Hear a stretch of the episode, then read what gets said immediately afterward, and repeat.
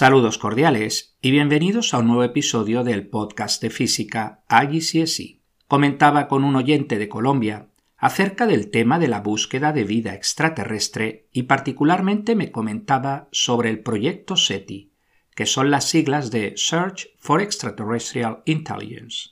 En 1959, la revista Nature publicaba un artículo de Giuseppe Cocconi y Philip Morrison titulado Searching for Interstellar Communication. Un año después, en noviembre de 1960, hubo una conferencia donde participaron Otto Struve, director del National Radio Astronomy Observatory, Frank Drake, quien trabajaba en dicho observatorio, Morrison y un joven Carl Sagan, entre otros. Fue en dicha conferencia donde Drake dio a conocer su famosa ecuación, la cual estima el número de civilizaciones en nuestra galaxia con vida inteligente, o más concretamente, capaces de realizar emisiones de radio detectables. Hasta la fecha no se ha detectado ninguna señal que haya sido enviada por vida inteligente. Breve mención de la famosa señal WOO.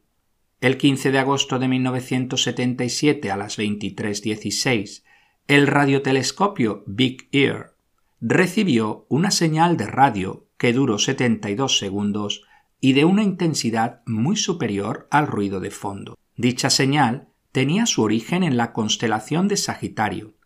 Hasta la fecha no se ha podido explicar el origen de dicha señal. En el último episodio estudiamos los planetas del Sistema Solar y hoy vamos a hablar del Sistema Solar y su evolución.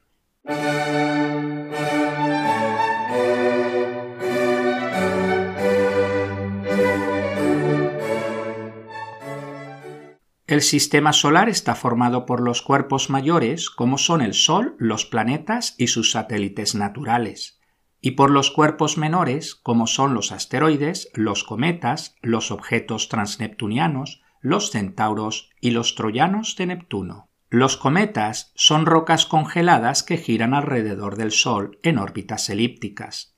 Están compuestos principalmente de gas, hielo y polvo se clasifican en cometas de período corto o medio si provienen del cinturón de Kuiper y cometas de período largo si provienen de la nube de Oort. Si bien todos son periódicos, los clasificamos en periódicos o no periódicos según el periodo sea menor o mayor a 200 años. Los meteoroides son cuerpos menores del sistema solar, la mayoría pedazos de asteroides y cometas.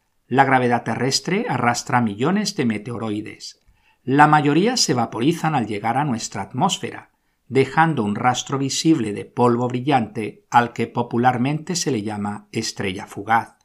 Si consiguen cruzar la atmósfera terrestre, se denominan meteoros, que se vaporizan en la atmósfera total o parcialmente.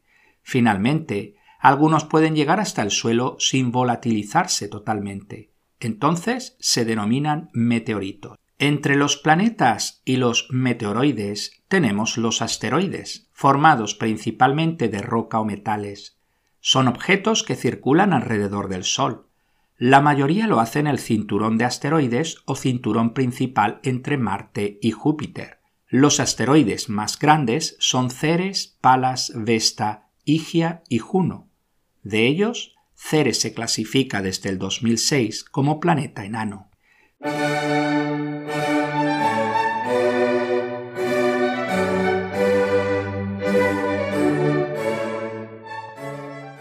El Sol se formó hace unos 4.600 millones de años a partir de una nube de polvo y gas que giraba. Hay tres modelos que podrían explicar su formación.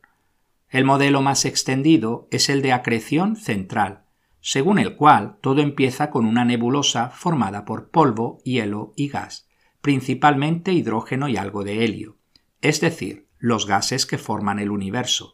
Aproximadamente un 75% del universo es hidrógeno y un 23% es helio. Por efecto gravitatorio, la nube empieza a encoger y a la vez se hace más caliente.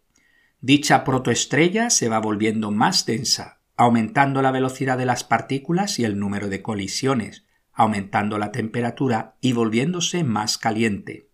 En este proceso se transforma energía potencial gravitatoria en energía térmica. Cuando la temperatura es lo suficientemente elevada, los núcleos de hidrógeno empiezan a fusionar, con lo que se combinan para formar helio, proceso que libera energía. El Sol tiene una temperatura media en la superficie de 5.500 grados centígrados, mientras que en el núcleo alcanza una temperatura de 15 millones de grados. Su radio es de 6.96 por 10 a la 5 kilómetros, unas 109 veces el radio de la Tierra. Su masa es de aproximadamente 2 por 10 a la 30 kilogramos y su volumen de 1.4 por 10 a la 18 kilómetros cúbicos, lo que da una densidad media de aproximadamente 1.4 gramos centímetro cúbico. Por comparación, la arena seca tiene una densidad entre 1.4 a 1.6 gramos centímetro cúbico. El cloroformo tiene una densidad de 1.4 gramos centímetro cúbico y la sangre 1.5 gramos centímetro cúbico. Pero las estrellas, al igual que nacen, también mueren. El diagrama de Hertzsprung-Russell clasifica el grupo al que pertenece una determinada estrella se trata de un diagrama que mide el brillo de una estrella en función de la temperatura. Dicho diagrama es a grosso modo la tabla periódica de las estrellas. Nos permite visualizar también las diferentes etapas de las estrellas desde su nacimiento, pasando por la secuencia principal y su muerte. Veamos ahora el ciclo de vida o evolución estelar, es decir, los cambios que una estrella experimenta a lo largo de su existencia su vida vendrá marcada por la masa de la estrella.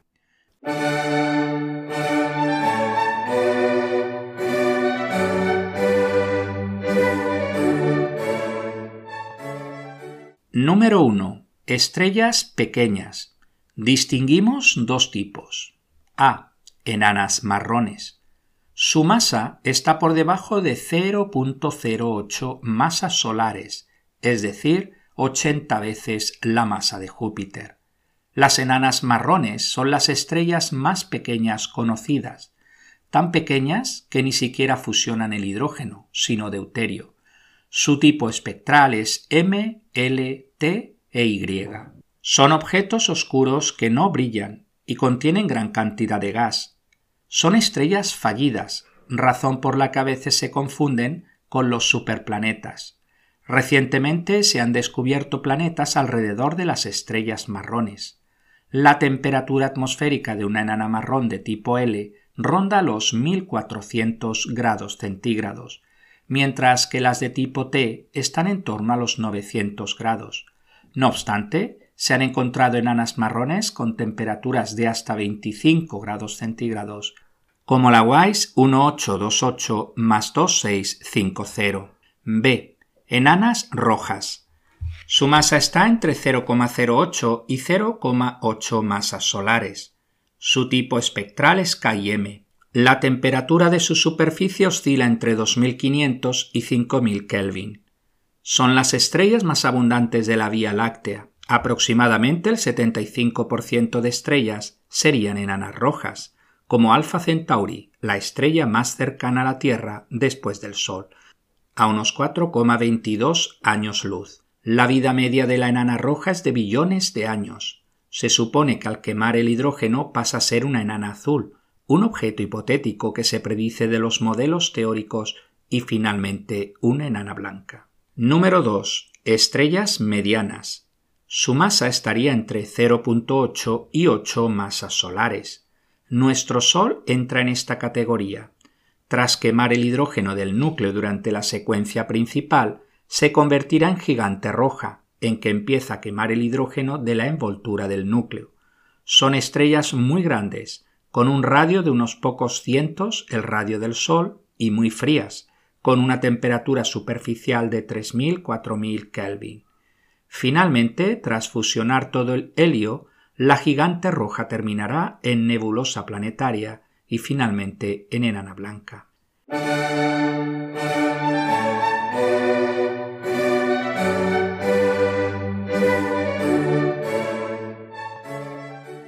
Número 3. Estrellas masivas. Tienen una masa superior a las ocho masas solares. Al final de su vida pasarán a supergigante roja. A partir de ahí hay varias opciones dependiendo de la masa del núcleo. A. Enana blanca.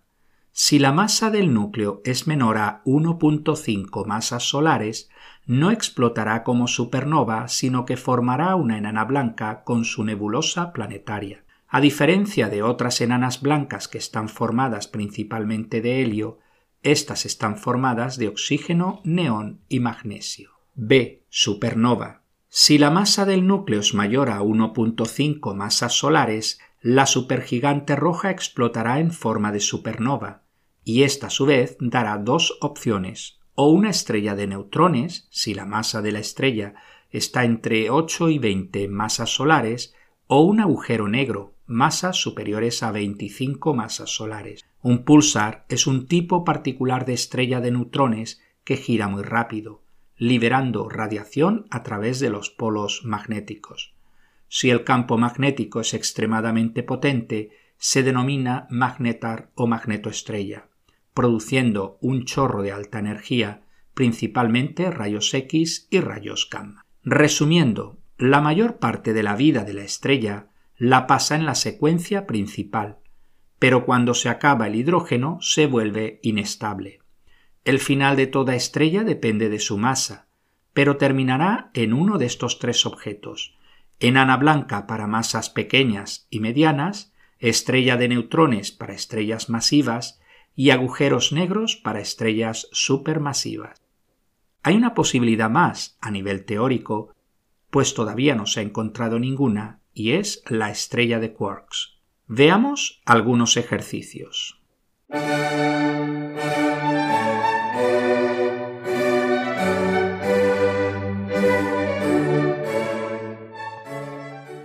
Número 1. Describe brevemente los cometas. Un cometa tiene tres partes principales, el núcleo, el coma y la cola. O colas, pues en realidad tiene dos, una de polvo y otra de gas ionizado. Precisamente las colas se forman conforme el cometa se acerca al Sol. Entonces el hielo se evapora y brilla debido a la luz solar, pues el cometa no emite luz propia. La órbita de los cometas es elíptica. Número 2. Colocar en orden las siguientes etapas de la evolución de una estrella. A. Enana blanca. B. Protoestrella.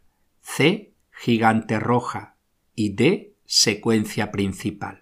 La respuesta es B, protoestrella, después D, secuencia principal, luego C, gigante roja, finalmente A, enana blanca. Ejercicio número 3. Apartado A. ¿En qué estado evolutivo se encuentra nuestro Sol en la actualidad? En la secuencia principal. Apartado B. Explica qué le pasará al Sol al final de su vida.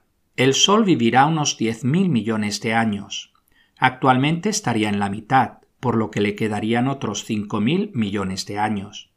Tras la etapa en la secuencia principal, se transformará en una gigante roja. Posteriormente se transformará en una enana blanca y finalmente se convertirá en una enana negra, si bien este último objeto es hipotético. Ejercicio número 4, apartado A. ¿Qué fuerza hace que una supergigante roja colapse? La fuerza de la gravedad. Recordad que mientras la estrella se encuentra en la secuencia principal, la fuerza de la gravedad es contrarrestada por la fuerza producida por la presión térmica debida a la expansión de los gases calientes. Apartado B. ¿Cómo una enana blanca se transforma en enana negra? Como he indicado anteriormente, no se conoce ninguna enana negra, pues es un objeto hipotético, derivado en base a las teorías. Una enana blanca no tiene procesos de fusión nuclear, puesto que ya quemó el hidrógeno y helio, pero no obstante produce radiación térmica debido a la alta temperatura de la enana, que eventualmente se va enfriando hasta convertirse en enana negra. Ejercicio número 5. Empareja las siguientes sentencias con uno de los siguientes elementos helio, hidrógeno, hierro, uranio. A. Núcleos de helio se forman cuando núcleos de este elemento se fusionan. La respuesta es hidrógeno. B. Este elemento se formó en la explosión de una supernova. La respuesta es uranio. C. Las estrellas forman núcleos de estos dos elementos y otros no incluidos en la lista, fusionando núcleos más pequeños. La respuesta es helio y hierro.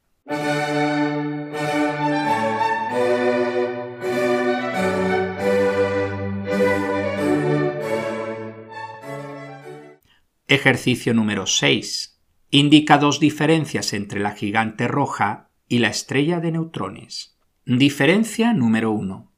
La gigante roja es una etapa intermedia, pues de ahí se convertirá en enana blanca y eventualmente en enana negra. En cambio, la estrella de neutrones sería la etapa final. Diferencia número 2. La gigante roja alcanza un tamaño entre 100 y 1000 veces el tamaño del Sol, en cambio, la estrella de neutrones tiene un radio de unos 12 kilómetros. Podéis indicar otras diferencias en base a la masa de la estrella o su densidad, por ejemplo. Ejercicio número 7. ¿Por qué el uranio de nuestro planeta todavía no se ha desintegrado? Porque su vida media es muy larga. Por ejemplo, el periodo de desintegración del uranio 238 es de 4.500 millones de años, es decir, del orden de la edad de nuestro planeta. Ejercicio número 8. El plutonio 239 tiene una vida media de 24.000 años. Se forma en reactores nucleares de la fusión del uranio 238. ¿Por qué no se encuentra plutonio 239 en la naturaleza? Si bien su vida media es larga en términos humanos, es muy pequeña en términos geológicos. La Tierra tiene unos 4.500 millones de años, con lo que el plutonio 239, que pudiese haber de forma natural, se habría desintegrado en la actualidad. Apenas quedarían trazas. El plutonio 239 se utiliza principalmente en armamento nuclear. Por ejemplo, la bomba atómica Fatman, que fue detonada el 9 de agosto de 1945 sobre Nagasaki, tenía un núcleo de plutonio 239. Ejercicio número 9. Describe qué le pasa a una estrella con una masa mucho mayor que la del Sol. Se transformará en una supergigante roja que terminará en una gran explosión conocida como supernova. De ahí, dependiendo de la masa, caben dos posibles finales, o bien estrella de neutrones o un agujero negro. Ejercicio número 10 y último. ¿Qué es una supernova? Se trata de la explosión de una estrella, produciendo gran parte del material del universo como los elementos pesados como el uranio. De esa forma, añaden elementos a las nubes de polvo y gas del espacio. Durante días e incluso meses pueden brillar más que galaxias enteras. No debemos confundir la supernova con una nova. La nova es una estrella que súbitamente aumenta su brillo, pero sin explotar. Pues hasta aquí el episodio de hoy. Muchas gracias por vuestra atención y hasta el próximo día.